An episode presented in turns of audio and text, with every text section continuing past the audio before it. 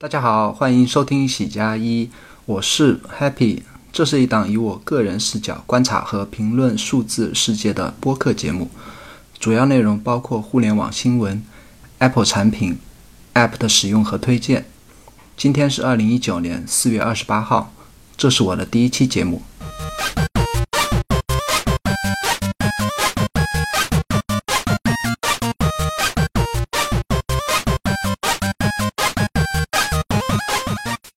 今天主要想跟大家聊三个话题。首先是 Marco Arman 前天在推特上和一个新进的播客平台叫做 Luminary 互怼的一个事件，然后聊一下最近关于 AirPods 的新闻。最后是两个重要 App 的更新，分别是 Reader 四和 Divine Think。首先给大家介绍一下谁是 Marco Arman。他最早曾经是 Tumblr 的。几个创始人之一，Tumblr 就是那个图片社交的网站，现在已经可能不太火了。后来他也自己做过一个很知名的网站和应用，叫做 Instapaper，一个稍后读的应用。然后他最近还在继续啊做的一个 App 叫做 Overcast，是一个播客客户端，也是挺知名的播客客户端之一。但我想他最最主要的身份现在应该是那个非常著名的播客节目，叫做 ATP 的三个主播之一。那在一两天前呢，有听众在推特上 at Marco 跟他说，一个叫做 Luminary 的一个播客平台，在他们自己的服务器上缓存所有第三方播客的 MP3 文件。那马可知道这个事情之后，就直接发表暴怒。他总共这么多年只发过六百多条推特，这样一个人呢，知道这件事情之后，接连的不停的在推特上发表。啊，我先跟大家介绍一下 Luminary 这个平台，它是最近刚刚成立的一个播客平台。我是偶尔在那个美区的 App Store 上啊浏览一些。推荐官方推荐的播呃推荐的 App 的时候，发现有好几次都看到这个 Luminary，那呃上了首页推荐，然后也有很多体育和文体明星为这个播客代言。后来我简单也了解了一下这个播客平台呢，如果你收听第三方的播客节目是不需要费用的，免费下载的一个播客客户端，但是你也可以选择。每个月订阅以八美元的费用订阅，可以收听他独家的播客节目，就是我刚才说的那些文体明星独家签约这个播客平台的做的一些播客节目。后来也了解到了，他这个 Luminary 这个平台后面有非常强大的资本在推动，一共好像有四十多四十多个人的，包括程序员和 marketing 的团队。相比较而言呢，Marco 做的那个 Overcast 的这个平台呢，只有 Marco 前前后后只有 Marco 一个人在做。那 Marco 马上就发推了，他说：“哎，我刚刚试了一下，在 Luminary 上直接收听 ATP 节目，发现这个节目是直接被缓存到了 Luminary 自己的服务器，而不是从 ATP 他们他们自己的服务器上来。”来收听、来 stream、来来串流这个 MP3 文件的，他马上就说这个已经不是道德问题，而是一个直接的侵权问题，因为第三方播客播客主根本就没有授权 Luminary 可以将他们的呃 MP3 文件直接缓存到 Luminary 自己的服务器上，这样一个行为是没有人任何人授权给他们这样做的。另外，那个除了侵权问题之外呢，缓存之后的播客，它会有一个很大问题，就是说你原始的播客主无法精确统计他自己播客的下载量，这样一个后果呢，就是直接影响到播客的广告业务的开展，因为所有广告的费用的结算，虽然没有任何一个播客主直接在。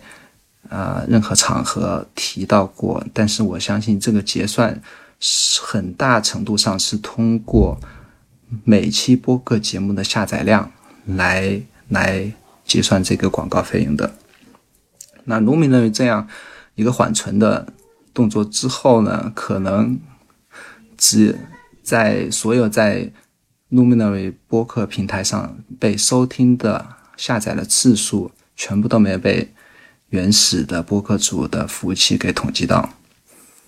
Luminary 反应也是挺快啊，毕竟是一个很快很大的一个团队，他们直接就在推特上回应。他们这样做只是通过他们的服务器代理绕了一圈，而没有缓存播客在他们自己的服务器。理由是为了保证所有下载请求都是直接去往播客组的服务器。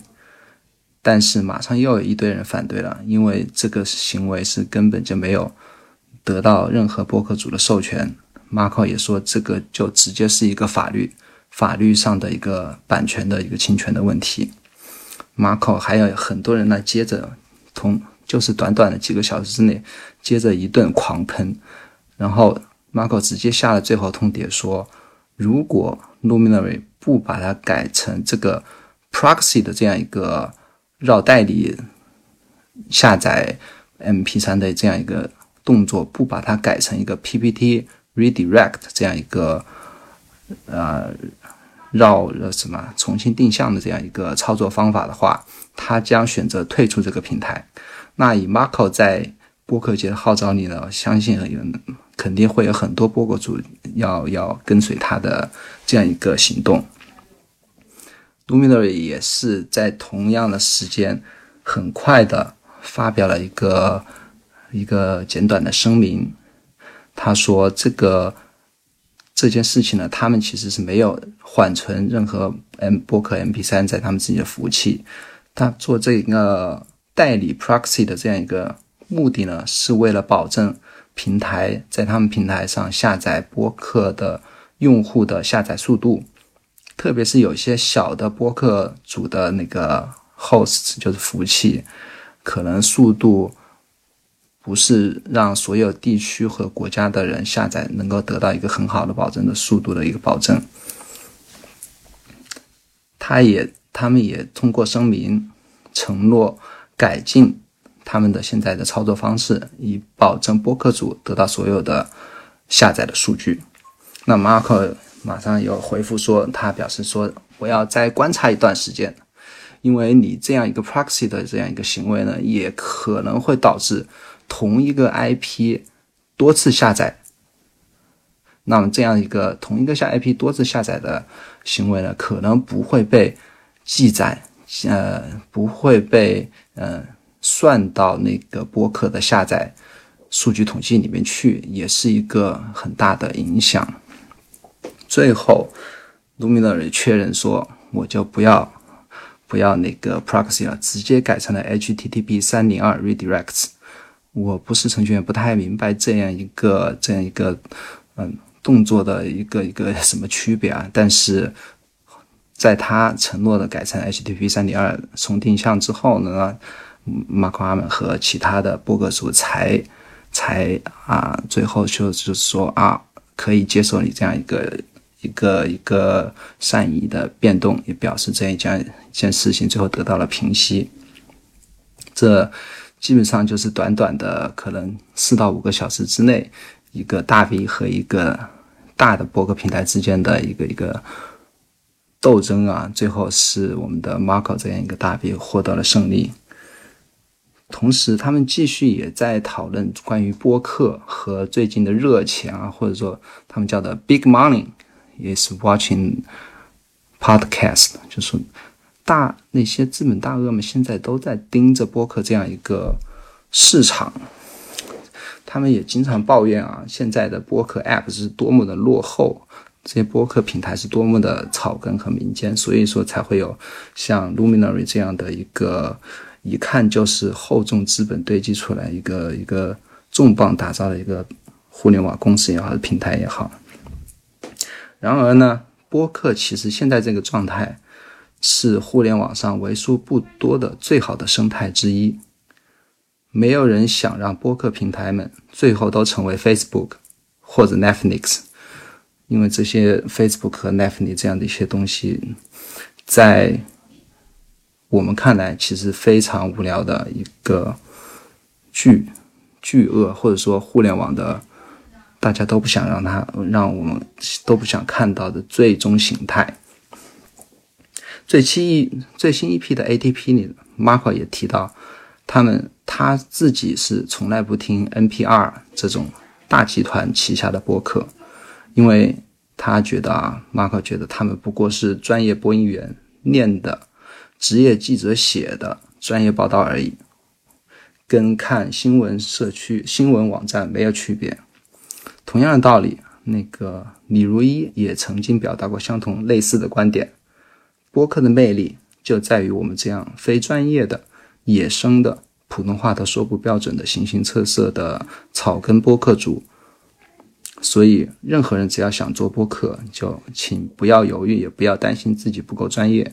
因为这就是播客应该有的样子。最后呢，John Gruber 也在这件事情刚刚发生不久之后呢，写了一篇博客。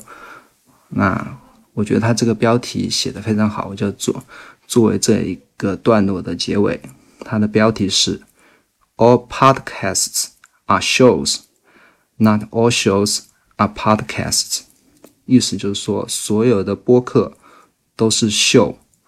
但不是所有的秀都是播客。接下来想说一下 AirPods。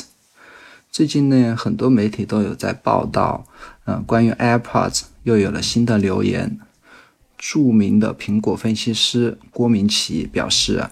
苹果最早将在今年年底发布两款全新的 AirPods，其中一款将会采用全新的外观设计，整体定位更加高端，售价也更会更加的昂贵。另一款将会保持现有的设计一样。不过，两款最新的 AirPods 都将舍弃目前的 SMT 加软硬板设计，改用 C SIP 设计来提升组装良率、节省内部空间和降低成本。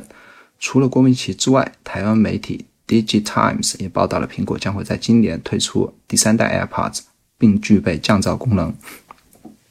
不过，这个消息可能不会那么靠谱，至少在几个方面可能不会那么准确。首先，苹果没有必要在一年内推出三款 AirPods。我自己大概在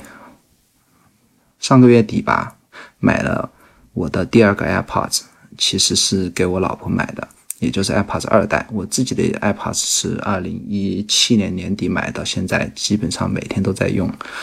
我觉得也是非常好用。然后这个二代出来呢，就给老婆也送一个。其实虽然她平时也不太在意这些数码产品，她自己用的那种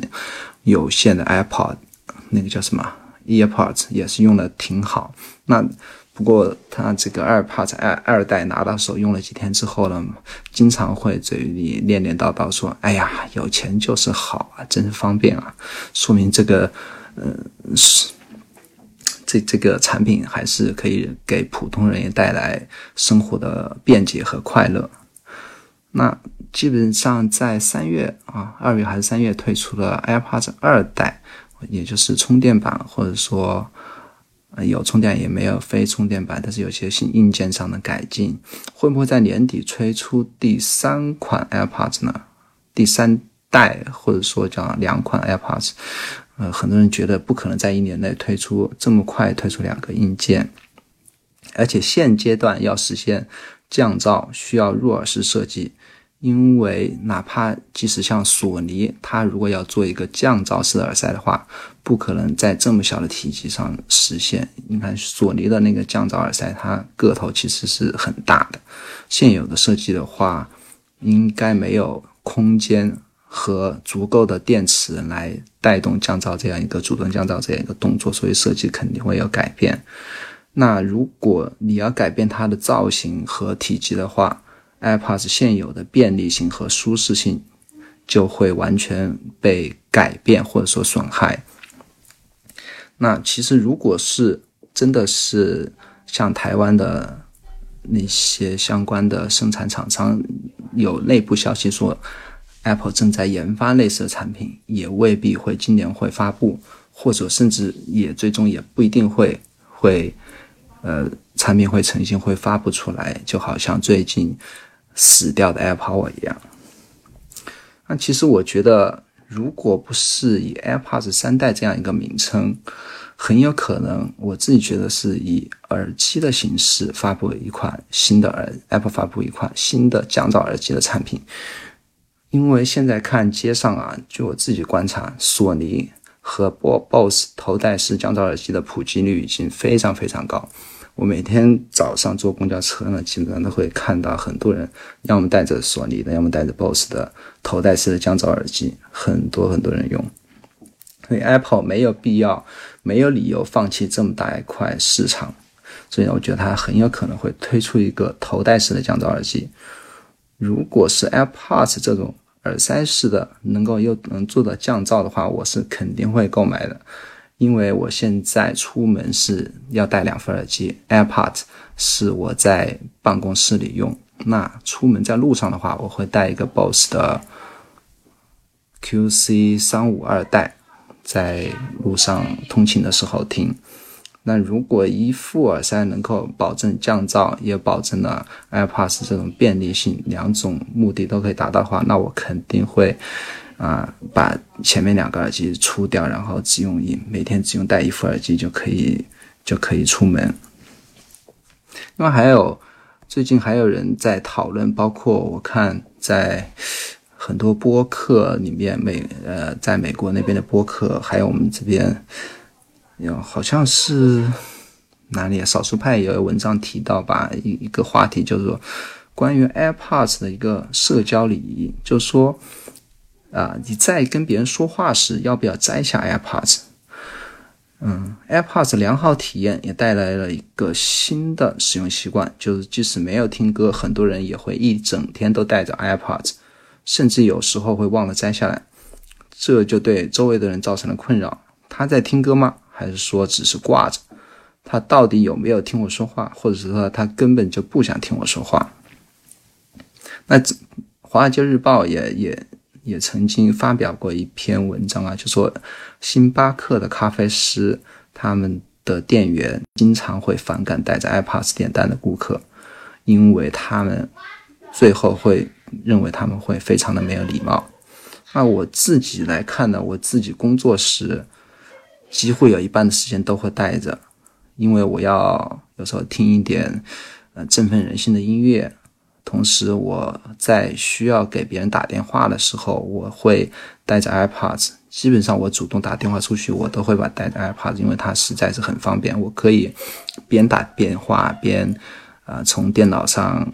敲一下，看一下相关的邮件和需要讨论的内容，或者说我两只手都可以。腾出来，我可以在本上写写画画，记录一些需要记录的信息。这时候，你如果用 AirPods 来打电话，是非常方便的一件事情。那如果有这时候有同事跟我说话呢，我会双击右耳，这是我自己设计的，双击右耳就会暂停。嗯，从来没有同事跟我说：“哎，你到底有没有听到我的讲话？”因为，